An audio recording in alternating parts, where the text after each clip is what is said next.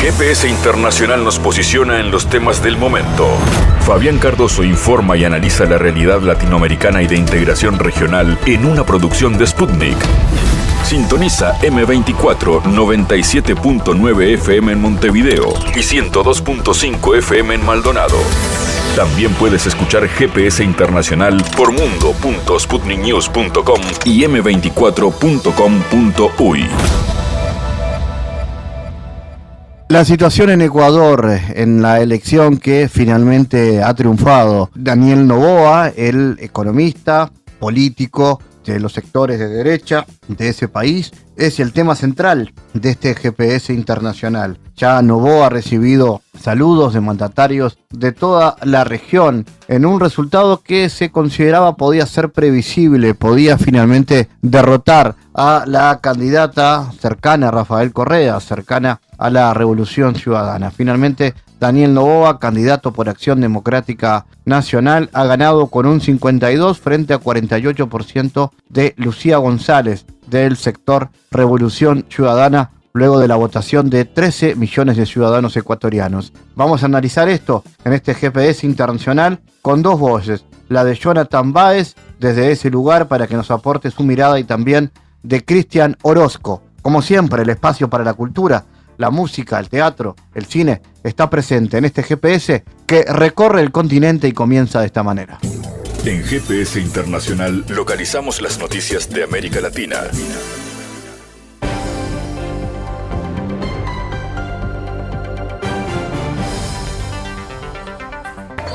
Felicitaciones por el triunfo con nosotros.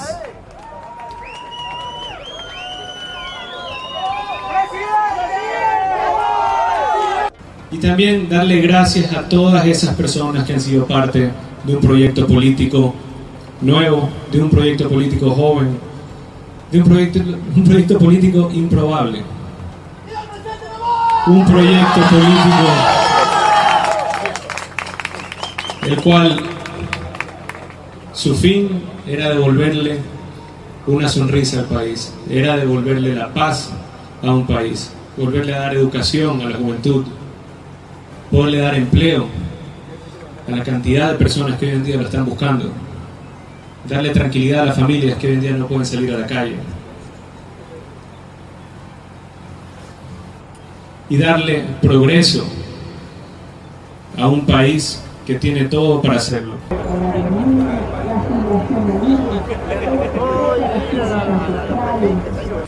Mañana empezamos a trabajar para reconstruir un país que ha sido gravemente golpeado por la violencia, por la corrupción y por el odio. Desde mañana empieza a trabajar la esperanza, desde mañana empieza a trabajar Daniel Novoa, su nuevo presidente de la República. Muchas gracias. Momento ahora de noticias. La misión de observación electoral de Organización de Estados Americanos, OEA, en Ecuador, destacó el compromiso demostrado por la ciudadanía en el balotaje presidencial en el que resultó ganador el centro derechista Daniel Novoa. La ciudadanía superó con resiliencia y compromiso un contexto político y de violencia complejo. Corresponde a las fuerzas políticas seguir este ejemplo que han dado los ecuatorianos, exhortó en redes la ex canciller panameña Isabel Saint Malo, quien encabezó el equipo de observación de la OEA. En un breve video, la también vicepresidenta de Panamá consideró fundamental que una vez concluidas las campañas, todas las fuerzas políticas de Ecuador trabajen juntas para superar los retos que enfrenta el país. Novoa, de la coalición Acción Democrática Nacional, ganó la elección en la segunda vuelta con el 51% de los votos, superando a Luisa González de Revolución Ciudadana, que obtuvo el 48,6% con el 97 de las aptas contabilizadas. De acuerdo con la entidad, votó el 82% de los 13,4 millones de habilitados. San Malo precisó que los 83 integrantes de la misión de observación de la OEA, provenientes de 19 países, se desplegaron por 20 provincias de Ecuador y estuvieron además en los centros habilitados en Estados Unidos y en España para el voto de los ecuatorianos residentes en el exterior. El presidente de Chile, Gabriel Boric, anunció que la empresa china Tanshuan invertirá más de 230 millones de dólares en esta nación sudamericana para la producción de materiales a partir del litio chileno. La empresa invertirá más de 230 millones de dólares en nuestro país para impulsar la estrategia nacional del litio, señaló el mandatario en conferencia de prensa. Boric participó en Pekín de un encuentro con empresarios chinos y chilenos y explicó que el principal acuerdo de la jornada fue poder concretar el anuncio de la inversión de 233 millones de dólares que hará esta empresa en material catódico a partir de litio con el objetivo de crear baterías de litio y otros productos. Los trabajos de la compañía comenzarán en el puerto de Mejillones, en la, en la zona norte de Chile, donde se encontrará una planta de producción de materiales de litio que comenzará a operar a inicios del 2025. Este anuncio se enmarca en una estrategia de nación implementada por el gobierno de Boric, que consta de un conjunto de medidas para fomentar la producción de dicho mineral a través de iniciativas público-privadas y cuyo principal anuncio es la futura creación de la Empresa Nacional de Litio. El gobierno de Estados Unidos y la Unión Estadounidense de Libertades Civiles llegaron a un acuerdo que impedirá establecer una política de separación de familias migrantes en la frontera durante ocho años. Acabamos de llegar a un acuerdo histórico en nombre de miles de niños y padres que fueron separados bajo la práctica de separación familiar de la administración Trump. Por su parte, el Departamento de Estado informó en un comunicado que se llegó a un acuerdo en un litigio de acción colectiva presentada en 2018 contra el Servicio de Inmigración y Control de Aduanas de Estados Unidos que busca medidas cautelares relacionadas con la separación de padres e hijos en la frontera suroeste. El pacto todavía debe ser ratificado por el Tribunal de Distrito. Según el texto, se establecerán nuevas normas para limitar las circunstancias de la separación familiar durante ocho años. El acuerdo no implica el pago de daños monetarios. El Ministerio de Salud de Venezuela y el fabricante de medicamentos biotecnológicos de Rusia, Geoparp, tienen previsto empezar el próximo año a colaborar en la concientización sobre enfoques modernos para tratar la diabetes, informó la empresa tras la reunión de alto nivel ruso-venezolano. En 2024 las partes planean comenzar un trabajo conjunto destinado a aumentar la conciencia de la comunidad médica y de los pacientes sobre los enfoques modernos para el tratamiento de la diabetes. En concreto, Venezuela y Geopar programaron, entre otras cosas, lanzar una campaña de información, desarrollar escuelas de diabetes para los pacientes y celebrar conferencias tanto científicas como prácticas para los médicos.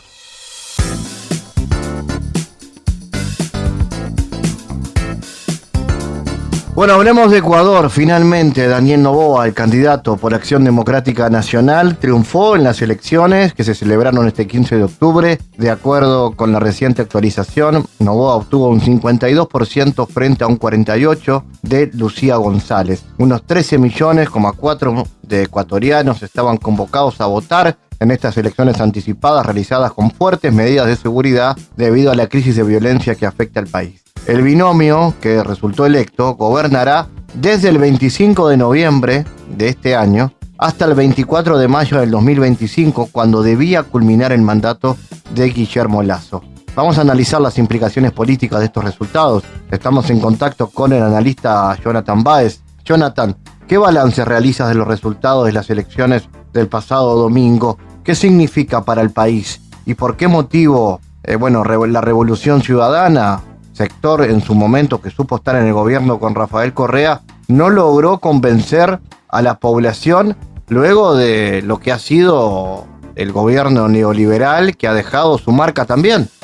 Bueno, pues muchas gracias por el espacio. Me parece que aquí hay varios puntos importantes que tocar, ¿no? La victoria de Daniel Novoa, pues es el tema de la victoria del mercado sobre las vidas de las personas. Si ustedes evalúan, pues, lo que es su plan, sus declaraciones, su postura frente a lo que el Estado tiene que hacer como obligación ante la sociedad, claramente uno logra pues observar que básicamente se está refiriendo a cómo el mercado tiene que ser el que regule las actividades sociales, el que regule la vida de las personas. Y claro, en el mercado lo que se está configurando es un espacio a partir del cual el más poderoso, el que tiene más recursos, el que históricamente ha sido privilegiado, es el que triunfa, mientras que el históricamente eh, desaventajado es pues quien tiene que eh, continuar con estas desventajas y finalmente irse por un destino que claramente pues precariza su vida, precariza sus condiciones sociales y que no permite generar procesos en el que exista pues movilidad social, en el que existan condiciones de oportunidades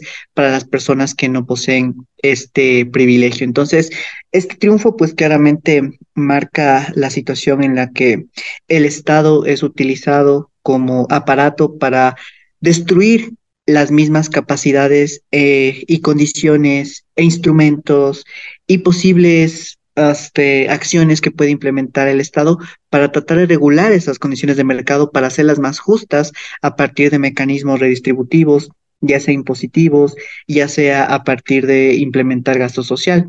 Y una muestra de ello me parece que más visible que incluso el candidato Novoa, que de alguna forma, por su posición, trata un poco como de disfrazar estas, estas, estas acciones.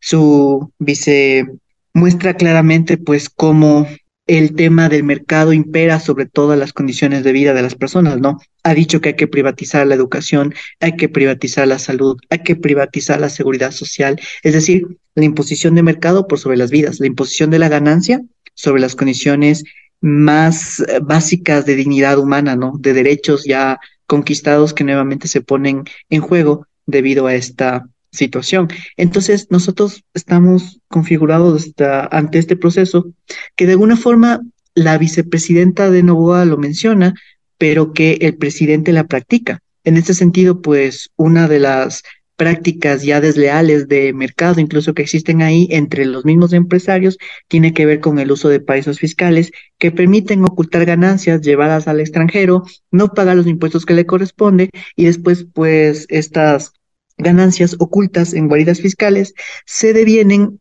en condiciones de prácticas desleales, como por ejemplo inversiones a las que los sectores microempresariales y de pequeña empresa no pueden acudir porque no tienen la capacidad de entrar en toda la industria de lo que tiene que ver con paraísos fiscales, con el uso de este buffet de abogados, eh, buffet de contadores, que les permite no tener esta situación. Que por una parte enriquece más las ganancias de estos sectores y por otro lado también pues está perjudicando a las arcas del Estado, con lo cual sus condiciones de mm, posibilidad, ¿no? Para lograr ejercer mecanismos de redistribución o de gasto social vía educación, vía invertir en educación, en invertir en salud, en hacer inversiones que de alguna manera muevan la demanda, básicamente se ven totalmente veladas. Entonces, esto es la situación que en este momento se impone en el Ecuador. Y esto nuevamente nos lleva al ámbito del conflicto de interés. En este momento, todas las empresas que corresponden al Grupo Económico Novoa deben aproximadamente 144 millones de dólares. Y pues nos preguntamos nosotros como ciudadanos, ¿será que el presidente Novoa parte del Grupo Económico Novoa, va a hacer que el Grupo Económico Novoa pague los impuestos que tiene que pagar o por otra parte va a sacar leyes que lo lleven a una em, amnistía tributaria, con lo cual perdone esos impuestos que son impuestos que pertenecen al Estado, que pertenecen al sector público y que son utilizados para financiar todo lo que tiene que ver con universidades, hospitales, medicinas, con inversión que finalmente muevan la demanda. Entonces, de alguna forma, la, la vicepresidenta de, de, de Daniel Novoa abiertamente lo menciona y dice que hay que evadir impuestos, recordándonos un poco lo que decía el consejero ad honorem de Lazo, eh, Aparicio Caicedo, que hay que evadir. Si es que uno puede evadir impuestos, hay que evadirlos. Entonces aquí estamos ante procesos de evasión y ilusión. La vicepresidenta lo menciona, pero el candidato Daniel Novoa, parte del Grupo Económico Novoa, con offshores en Bahamas, en Panamá, lo certifica, lo, lo practica, lo hace en la realidad. Entonces, es de alguna forma lo que nos espera en este momento al Ecuador, ¿no? Pensar si es que una persona sentada en un sillón de política pública con offshores va a decidir salvar a las empresas, a los microempresarios, a los pequeños negocios o a empresas, grandes empresas, grandes holdings, a grupos económicos poderosos del Ecuador con offshores. Claramente va a optar por la fortuna familiar y no tanto por la población ecuatoriana. Y es que estas personas, pues su condición les lleva a tomar decisiones que básicamente benefician a su círculo de élite empresarial y no tanto a la población ecuatoriana. Algo muy decidor me parece ahí, este fue lo que ocurrió con este la celebración, ¿no? de la victoria fue en su residencia privada, como si se tratara de este un cierre de un negocio fenomenal para un grupo pequeño de élite empresarial y no para este, la población ecuatoriana como tal. Entonces, ahí estamos viendo matices económicos, prácticos y simbólicos de lo que va a ser un gobierno que seguramente favorezca a las élites, pero que por otra parte lo haga en detrimento de precarizar aún más la vida de las personas. De ahí pues me quiero mover al eje de lo que fue por qué la revolución ciudadana, más que no logra canalizar una buena campaña, no logra canalizar los votos, no logra pasar ese techo del 50 más 1, me parece que esto se debe también a todo ese entramado de campaña que no es de hace tres meses, sino de hace años de ataques continuos al Estado que el Estado es malo, que el Estado es corrupto, que el Estado no debe existir y debe ser el sector empresarial, el sector privado, el que debe manejar la economía de un país, el que debe manejar los destinos de las vidas de las personas. Y me refiero específicamente a organizaciones que tienen como único fin tener esta disputa por desmantelar el Estado y desmantelar sus capacidades redistributivas. Y pues esto nos lleva a referirnos a ONGs que bajo el disfraz de la libertad trata de destruir al Estado, ¿no? Y que ya puso un presidente ahí. En este caso tenemos el reflejo de lo que es la Fundación Ecuador Libre, que de alguna forma fue la plataforma a partir de la cual Guillermo Lazo llega a la presidencia. Este Ecuador Libre, eh, Libre se funda en el año 2009, 2010, y pues a partir de eso empieza con sus este, prácticas eh, que tiene que ver con mostrar eh, este, documentos, con hacer este, reuniones, talleres, etcétera, etcétera, etcétera, que tienen como único fin destruir el Estado bajo el disfraz de que quieren la libertad, ¿no? Entonces, en 2021 logra su gran cometido y Guillermo Lazo se convierte en presidente del Ecuador bajo este este eslogan. en este momento vemos lo que ocurre en Argentina con Milei, que también ha ocupado por una serie de fundaciones eh, libertarias, se está posicionando también como un fuerte candidato y en este momento también tenemos lo que es Novoa, que tiene estas posiciones con un vínculo no tan visible como es el de Lazo, pero que el accionar de estas fundaciones libertarias está haciendo pues su trabajo. Entonces, no es que hay una posición en la que la gente decide optar por la derecha para hacerle ganar porque está equivocada, sino que ha sido lo que en el campo de, de la disputa ideológica se le ha presentado. Y estas ONGs, muchas de ellas están situadas o unidas a una suerte de organización más supranacional, ¿no?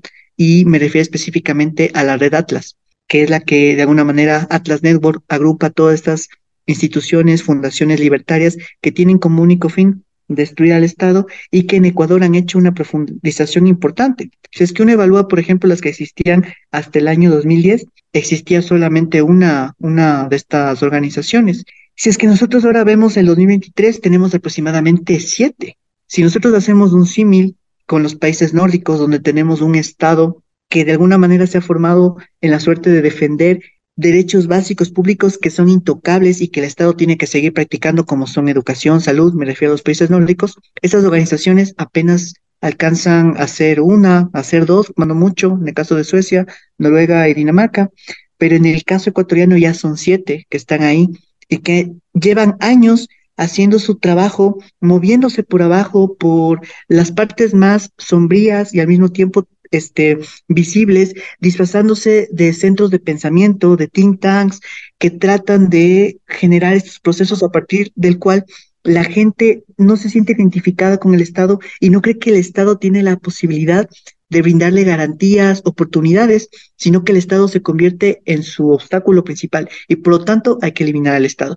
Entonces, todas estas personas con toda esta situación han ido votando desde hace aproximadamente seis años en el país y han decidido pues por una opción totalmente que va en contra de sus intereses, pero que de alguna manera con esta, este, este, este humo que les venden estas organizaciones de que van a llegar a ser millonarios y millonarias y van a estar festejando después en sus casas particulares al pie de la playa, van a hacer lo mismo, ¿no? Entonces, lo que produce esto me parece que ha sido la construcción de años que tenemos nosotros de esta situación. A las personas que nos escuchan, si tienen la oportunidad de ver una película maravillosa, se llama Brexit, ahí uno logra observar cómo esta es una batalla que pues ya llevamos años este, disputando y en cierta medida ya perdida. Y el resultado de esto es que no se puede consolidar una victoria de lo que es la opción que sí quiere recuperar el Estado para tratar de generar bienestar, no solo a la población más desfavorecida, sino también a la población de élite económica empresarial, que lastimosamente siempre ha hecho fortuna aquí a partir de precarizar a la gente, no pagar impuestos y de ser parasitarios del Estado. Entonces me Ahora- parece que esto configura este proceso, Fabián. Sí, Jonathan, quería preguntarte por los efectos de- del neoliberalismo y de la gestión de Lazo en el país. ¿Qué efectos ha tenido y a partir de ahí, qué desafíos tiene el gobierno entrante que asegura al menos una línea de continuidad? Mm, Totalmente. Eh, me parece que ahí uno capta de manera objetiva lo que va a ocurrir con el gobierno de Lazo, de Novoa, perdón, que hereda el gobierno de Lazo, pero es básicamente la continuación. El tema de la campaña se jugó mucho entre lo viejo y lo nuevo. Novoa representando a lo nuevo, pero representa a los más rancios de las élites y sus prácticas que ya las acabé de mencionar. No pagar impuestos, tener guaridas fiscales, precarizar a la gente. Hay un documental muy interesante que se llama Bonita, Ugly Bananas, que muestra el tema de toda la persecución laboral que sufrieron las personas en las haciendas del grupo económico Novoa. Entonces, me parece que eh, son las mismas prácticas, las viejas prácticas, y que se van a seguir ocupando, ¿no? Lazo, de alguna manera, ha intervenido para que sea el mercado, ¿no? El que esté imperando en la sociedad con el tema de solo quien tiene seguridad privada o puede costarse seguridad privada se siente protegido, solamente aquellas personas que tienen la capacidad de mm, amurallarse en sus viviendas, pues se siente cuidada. Esas personas que tal vez tienen blindaje en sus autos, que tienen tal vez la capacidad de pagar seguridad privada, se siente de alguna manera segura y pues en ocasiones ni eso. Y ese es el problema. Las personas con más recursos se sienten protegidas porque tienen recursos económicos, pero en un punto se ha llegado a un desborde de esta situación y ya vemos que en ocasiones ni siquiera estas urbanizaciones privadas han logrado de alguna manera este, salvarse de, de, la situación de inseguridad en el país. Entonces, de alguna forma, ya el mercado está imperando en todos nosotros, en nosotras, y se, y se muestra como la única posibilidad de guiar eh, nuestro destino, nuestras condiciones de vida, nuestro futuro, nuestras esperanzas. Y todo esto, pues, lo que ha recurrido es que tengamos en este momento una sociedad que considera que es legítimo que el mercado se sobreponga a las condiciones de vida de la población. Y ahí tenemos los resultados electorales del momento. Entonces, el gobierno un poco que hereda eh, Novoa, pues tiene la legitimación del mercado por una parte, y en términos ya macroeconómicos estructurales, tenemos un déficit de este eh, de cuáles son los problemas de la sociedad. El ministro de Economía, Pablo Rosemena, por ejemplo, destacaba cómo es el déficit este, fiscal el que se ha cuidado, pero tenemos un, si bien tenemos un superávit en el Estado, tenemos un déficit en la sociedad, sin las condiciones mínimas de vida adecuadas. Entonces, tenemos desatención en el tema universitario, tenemos desatención en el tema de salud, de lo más básico, en el tema de seguridad social también es una situación sumamente compleja, en el tema educativo también no se logra zanjar todas esas personas que no lograron continuar en el sistema educativo porque no tenían el Internet como un derecho social básico. Entonces, ante todo esto, pues uh, el, el, gobierno, pues lo que, lo que tiene es una sociedad totalmente eh, construida a partir de la desigualdad, de la inequidad, y lo más complicado es la legitimación de esta inequidad. Es decir, que una persona no alcanza a tener salud pública es porque no la puede pagar. Y es su culpa porque no tiene recursos. Entonces, como no tiene recursos, no tiene estos elementos adecuados, básicamente pues merece la suerte que le toca.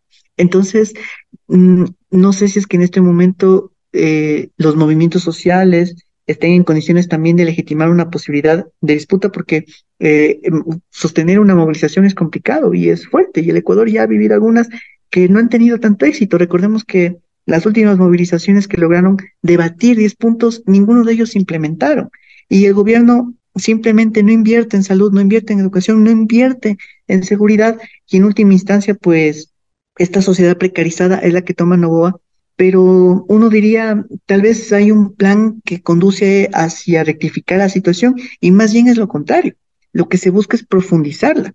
Entonces, esta situación de una sociedad inequitativa me parece que va a ir caminando exactamente por el mismo lugar. Es decir, profundizar estas condiciones o estos mecanismos de inequidad en la sociedad, ¿ya? Por personas que acaparan oportunidades, por élites económicas que acaparan las posibles inversiones que pueda hacer el Estado, élites financieras internacionales que quieren depredar eh, el país y sus recursos a partir del pago de deuda externa. Eh, en este momento vemos, por ejemplo, lo que está ocurriendo con BlackRock y me parece que eh, Massa lo mencionaba muy bien, como el crédito del FMI básicamente en Argentina sirvió para fugar capitales y este, engrandecer las fortunas de estas megacorporaciones internacionales y que en el caso de Ecuador también está fluyendo a partir del pago de deuda externa, por lo tanto no va a haber recursos para atender esta situación. Y claro, ante este abandono de acción del sector público, del Estado como tal, ¿qué queda? El sector privado. Si es que no hay hospitales públicos, si es que no hay medicinas, yo voy al privado.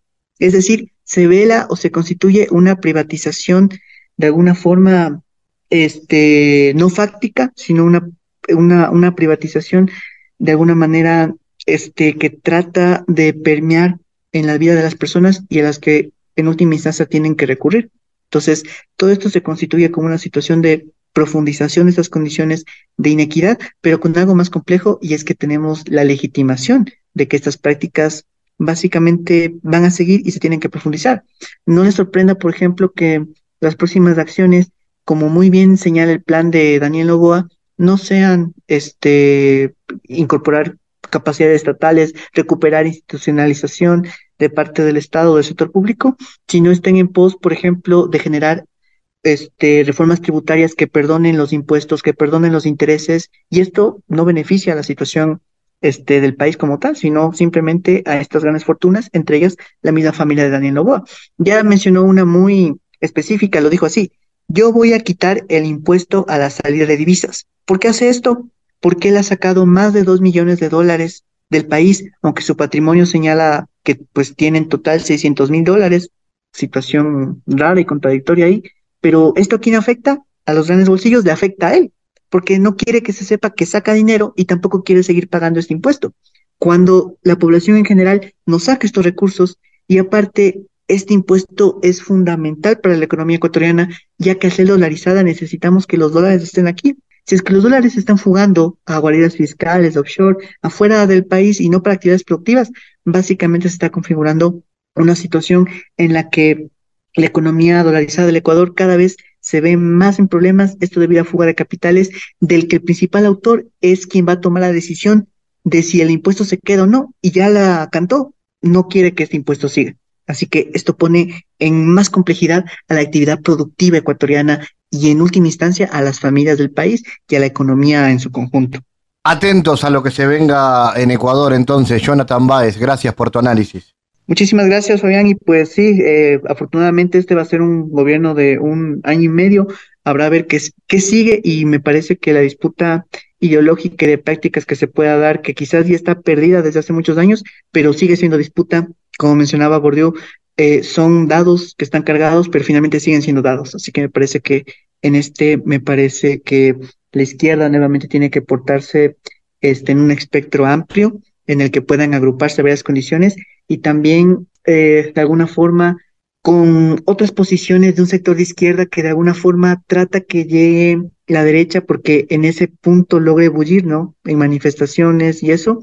Me parece que hay que un poco uh, hacer un, una crítica también desde el lado, por supuesto, uh, de Revolución Ciudadana, que permita constituir espacios y un frente que permita vencer estas condiciones que han situado al Ecuador en un país permeado por las desigualdades y sus legitimaciones. Muchas gracias. Analizamos los temas en GPS Internacional.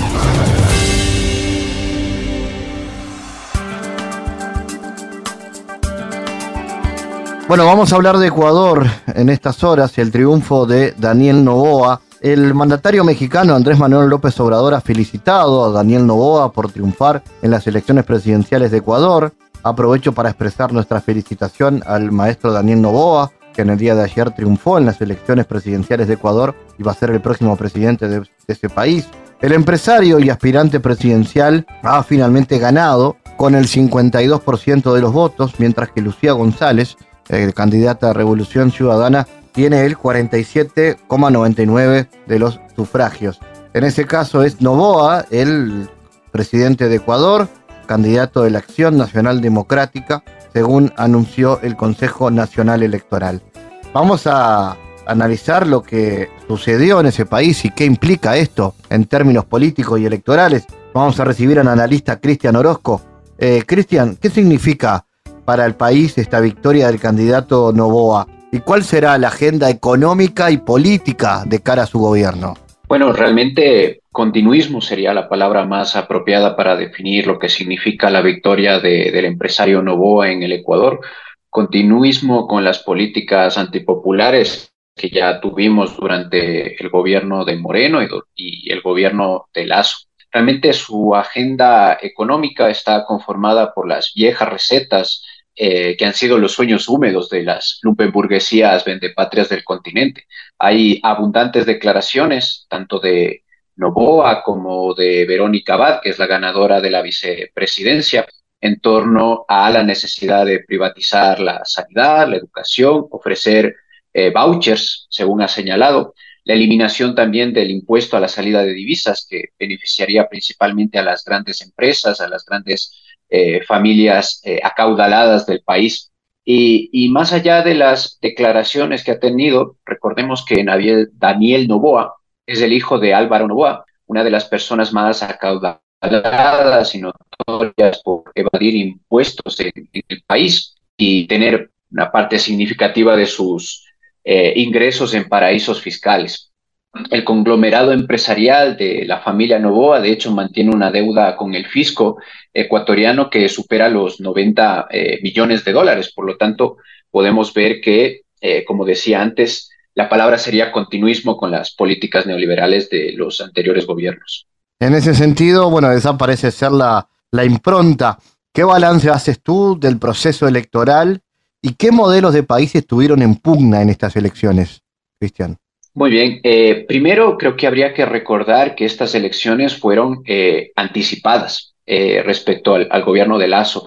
Y empleo este adjetivo, anticipadas, precisamente debido a que el presidente Guillermo Lazo, quien se encontraba en medio de un juicio político por presuntos delitos de corrupción, decretó lo que se conoce en Ecuador como muerte cruzada. Es una figura legal que existe en el país que permite al Ejecutivo y Legislativo disolverse mutuamente de forma anticipada con el fin de convocar elecciones. En segundo lugar, tanto en la primera vuelta como en esta segunda, han estado marcadas por la cuestión de la seguridad y en particular por el magnicidio, por el asesinato del candidato Fernando Villavicencio, eh, uno de los candidatos de las derechas a la presidencia, eh, por decirlo menos, en circunstancias que resultan un tanto extrañas, de tal manera que este acontecimiento arrojó eh, sombras de incertidumbre sobre el panorama político ecuatoriano. Respecto a la segunda pregunta que me plantea sobre cuáles son los modelos de país que estaba en pugna, yo creo que solo diré que estoy seguro de que la victoria de Novoa en las urnas hizo que Moreno, Lazo y la mayor parte de las oligarquías ecuatorianas estén muy contentas con el resultado. La cuestión aquí es preguntarse también cuál es la responsabilidad de los pueblos muchas veces al optar por sus verdugos y hasta qué punto ha calado el discurso anticorreísta en una parte significativa de la población ecuatoriana. Decías, mencionabas el tema de la seguridad y lo más intenso de, los problemas de seguridad y el avance de la violencia ¿Cuánto impactaron en la campaña electoral? ¿El avance del narcotráfico provocó también un corrimiento en el, en el debate? Con respecto a eso, eh, yo, lo, yo lo plantearía desde, desde tres perspectivas. Eh, por una parte, es importante, como mencionas tú, destacar el, el, rol que ha tenido el crecimiento del narcotráfico y otros delitos que han tenido un papel eh, predominante en el país tanto en las cárceles, de hecho es lamentablemente famoso el Ecuador por todos los eh, asesinatos que se han dado en las propias cárceles, motines y demás, eh, la inserción del narcotráfico en la policía, en el ejército, en las calles y en el conjunto del aparato del Estado. Este es un fenómeno eh, que ha planteado un desafío importante y muy significativo que desde luego va a marcar eh, los planteamientos que formule el próximo gobierno, si tiene la suficiente voluntad política y estratégica para, para reducir los niveles de, delincuencia, particularmente estos vinculados con el narcotráfico, eh, que como digo ha permeado a todo el Estado. En segundo lugar, este asesinato eh, va a significar también y significó un golpe de fortuna para las derechas, puesto que desde distintas fuentes, incluso desde el presidente eh, Lazo, se realizaron distintas insinuaciones, creo yo, aventuradas, sobre la posible implicación del correísmo en este violento suceso, lo cual desde luego significó un desgaste significativo de, eh, del movimiento correísta de cara a la primera vuelta. Y es ciertamente significativo que a pesar de ello, eh, la propia familia de, de, Villavicencio ha atribuido responsabilidades del asesinato al gobierno de Lazo. En tercer lugar, y creo que este es uno de los puntos más relevantes, eh, es bastante evidente que a estas alturas el Estado ha perdido el monopolio de la violencia legítima.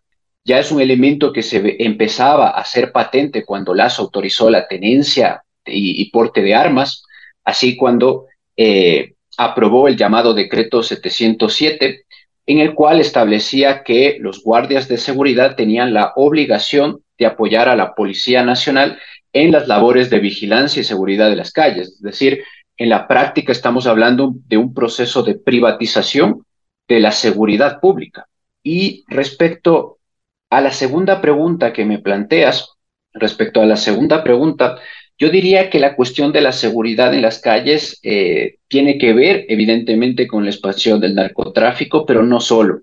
Al menos delitos eh, que se categorizan como menores, como hurtos, extorsiones, delincuencia común, se han venido arrastrando durante varios años en el país, en especial tras la pandemia, algo que resulta esperable eh, por otra parte, puesto que el hambre, el desempleo, las faltas de oportunidades hacen que este tipo de delitos se disparen, o la otra alternativa, eh, una migración masiva hacia Estados Unidos, hacia Europa y otros países que nuevamente nos recuerda lo que pasó a finales del siglo XX en el Ecuador con el feriado bancario y un proceso de migración masiva de ecuatorianos hacia el extranjero.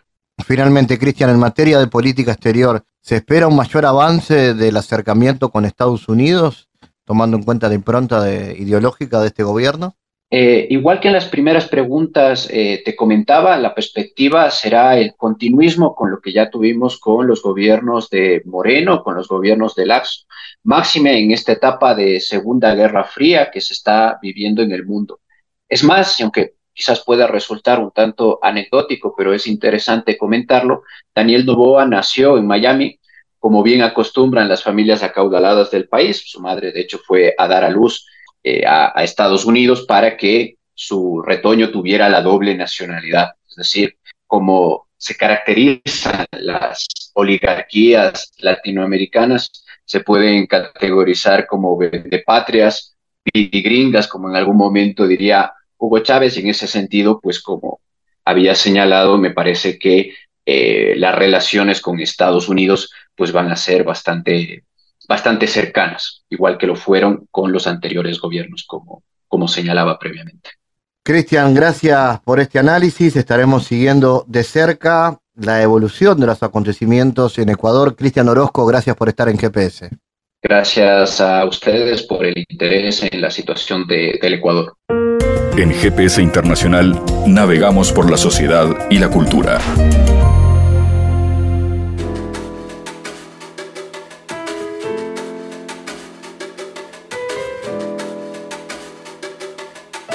Bueno, directores y directorios de Hugo Benedetti, que es uno de los ejecutivos de negocios más importantes de Uruguay. Eh, Hugo es el autor de este excelente manual teórico y práctico para las organizaciones empresariales. Está orientado a los altos mandos directivos en construcción o consolidados. Es una invitación a reflexionar y hacer un diagnóstico sobre los individuos que componen un directorio, sus perfiles, habilidades, propensiones y cómo deben funcionar para que la estructura sea eficiente. Estamos recibiendo con mucho gusto a Hugo, que bueno, en su actividad como socio y director de varias empresas en el Uruguay, se ha motivado para de alguna manera trasladar su experiencia. Hugo, ¿qué te motivó crear este libro, Directores, Directorios, y de alguna manera trasladar lo que sabes y lo que viviste hacia otros? Bueno, antes que nada, muchas gracias Fabián por la invitación y un gusto ser, ser parte de, de esta charla. Más que nada, más que nada la motivación vino por, por, a, raíz de, a raíz de un pedido que hicieron mis compañeros de dirección de nuestra empresa aquí en IBF Negocios, me plantearon el interés que tenían de hacer un curso sobre directorios, funcionamientos de directorios, principales roles, cómo funciona un buen directorio en la práctica, eh, cómo es, cómo es el, la dinámica habitual de funcionamiento de los directorios y cómo mejorarlos en su eficiencia. Ahí, bueno, les armé un, un curso al respecto, todo leímos bastante, nos documentamos, conseguimos material, recopilamos información sobre casos prácticos que ocurren en la práctica empresaria, en el manejo empresario cotidiano, en el manejo de directorio, en el manejo de comité ejecutivo en los más altos niveles, y este, bueno, se diagramó ese curso y lo se llevó adelante.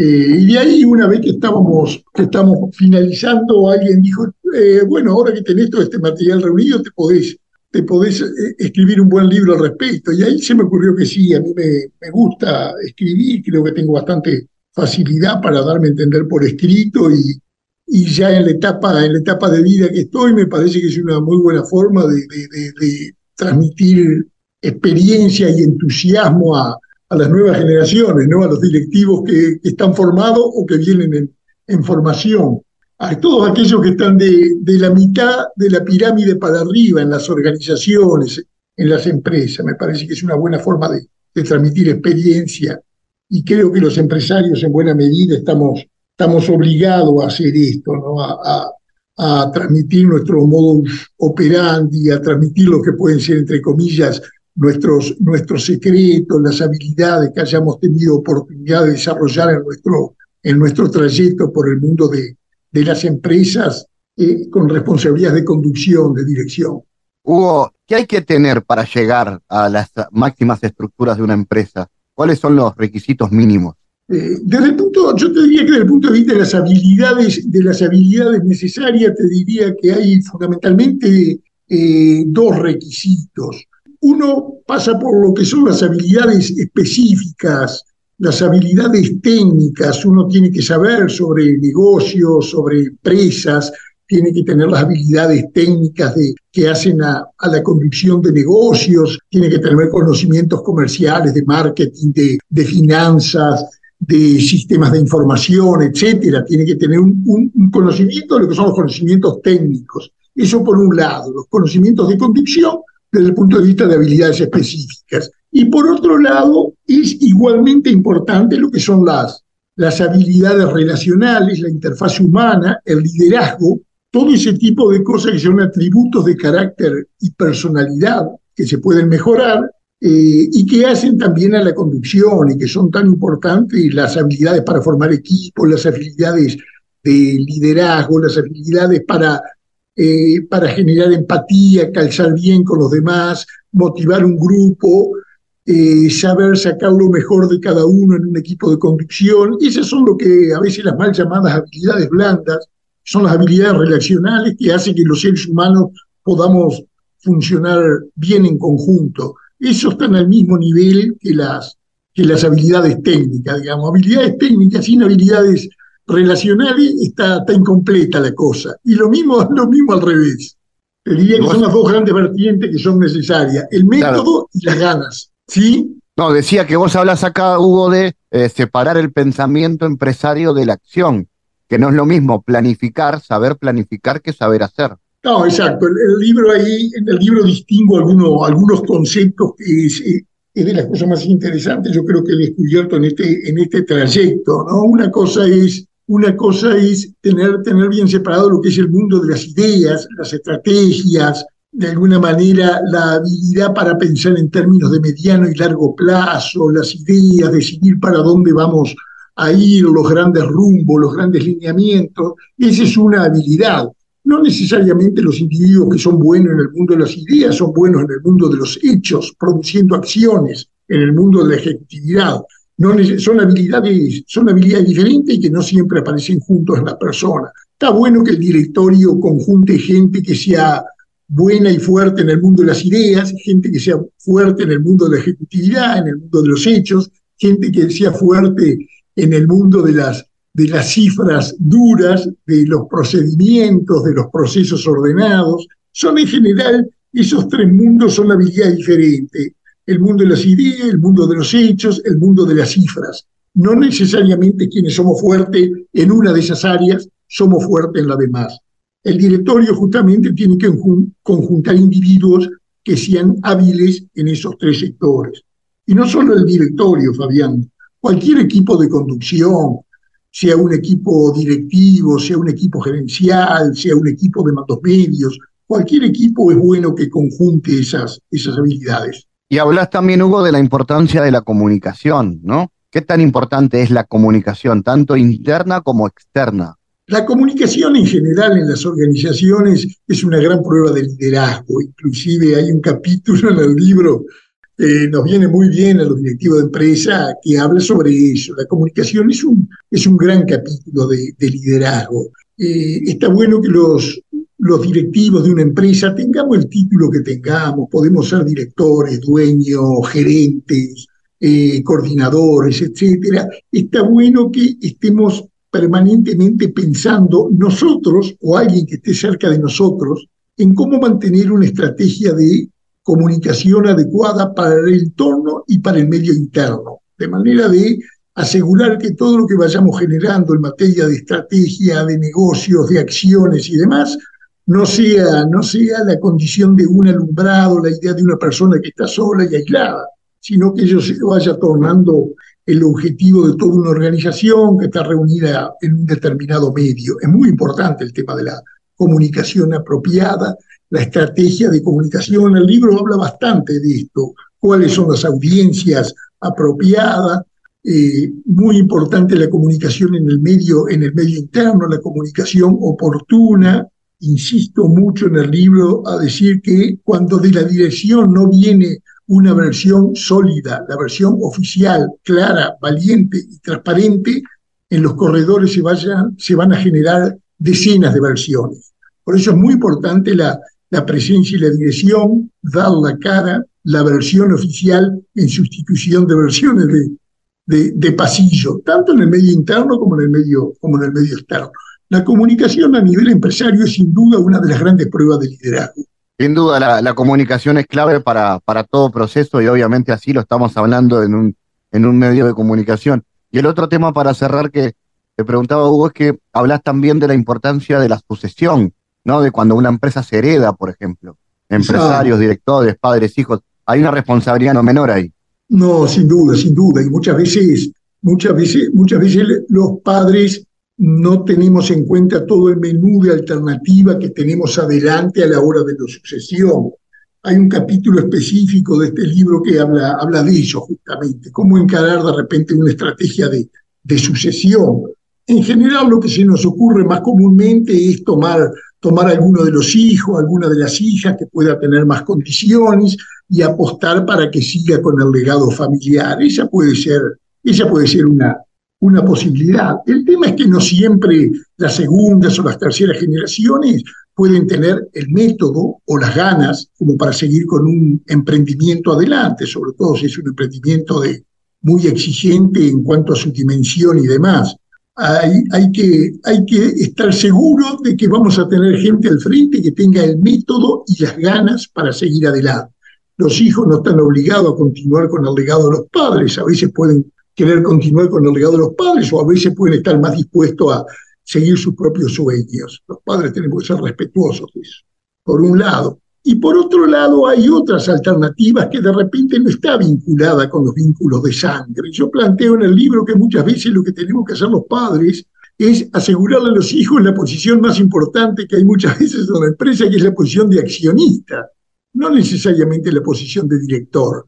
Muchas veces las hijas, los hijos no tienen por qué tener condiciones de, grandes directivos. Muchas veces el afecto, el amor nos sesga a los padres y podemos pensar de que van a ser grandes directivos simplemente porque los queremos mucho. Los queremos mucho, lo único que nos va a asegurar es que le vamos a dar una muy buena oportunidad.